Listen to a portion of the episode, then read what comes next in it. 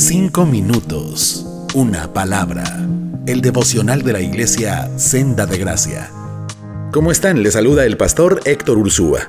¿Tienes el valor o te vale? La frase se nos ha ido quedando en el lenguaje cotidiano. Salió de una campaña publicitaria orientada a promover la justicia entendida como hacer lo que es correcto y justo. Y esto, decidir y actuar justamente, es algo más fácil de decir que de hacer.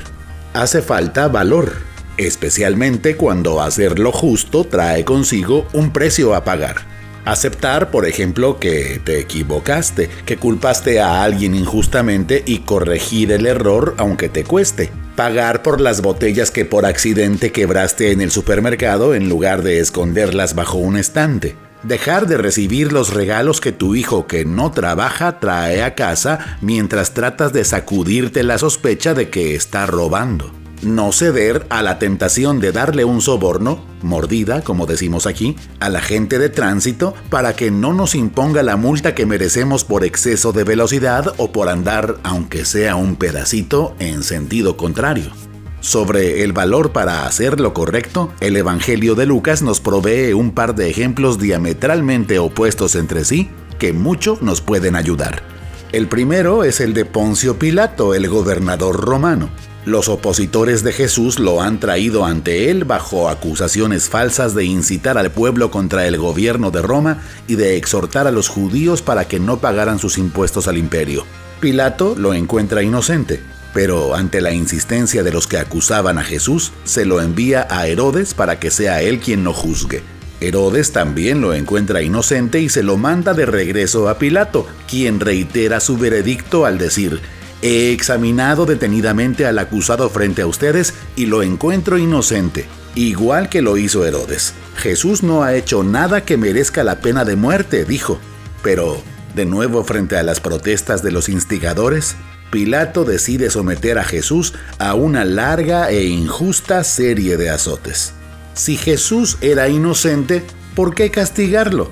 Peor aún, Luego de que la multitud exigiera a gritos que condenara a Jesús a morir crucificado, Herodes lo entregó para que hicieran lo que quisieran con él. El segundo ejemplo, no solo inspirador, sino poderoso, es el del propio Jesús.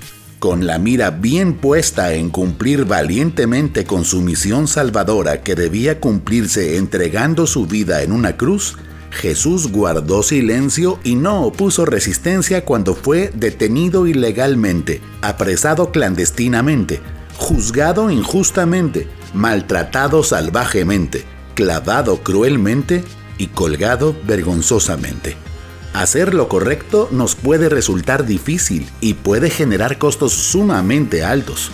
Para pagar ese precio hace falta valor, humildad, determinación, coraje y un alto sentido de la justicia. Pilato, al preferirse a sí mismo, fracasó por completo al ser vencido por su temor a la multitud. Jesús, en cambio, pagando el alto e indispensable precio para cumplir su misión, logró vencer.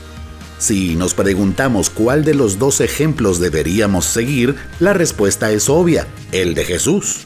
Sin embargo, nuestro muy humano problema no consiste en reconocer o no las injusticias, sino en sucumbir muchas veces a la tentación de cometer una injusticia con tal de salir bien librados, sin daño o sin pérdida.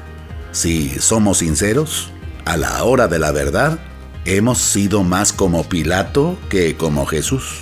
Y respondiendo a aquella pregunta del comercial, no tenemos el valor y más bien nos vale.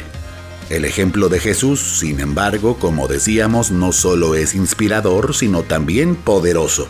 Si confiamos en Él, si dependemos de Él, si cobramos fuerzas en Él, tendremos el valor para hacer lo correcto y el poder para decidirnos por lo que es justo sin que el precio a pagar sea un impedimento.